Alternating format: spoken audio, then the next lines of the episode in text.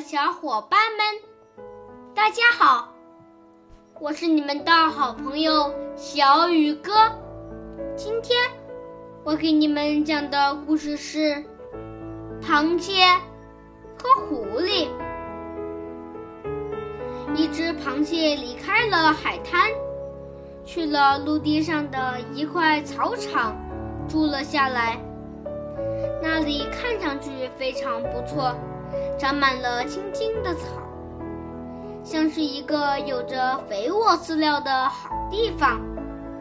然而，一只饥饿的狐狸出现了，看见螃蟹就逮住了它。当狐狸要把螃蟹吃了的时候，螃蟹说：“我真是咎由自取啊，因为我没有理由。”离开海边的天然栖息地，搬到这里，还当自己是属于陆地似的。好了，今天的故事就讲到这里，明天见。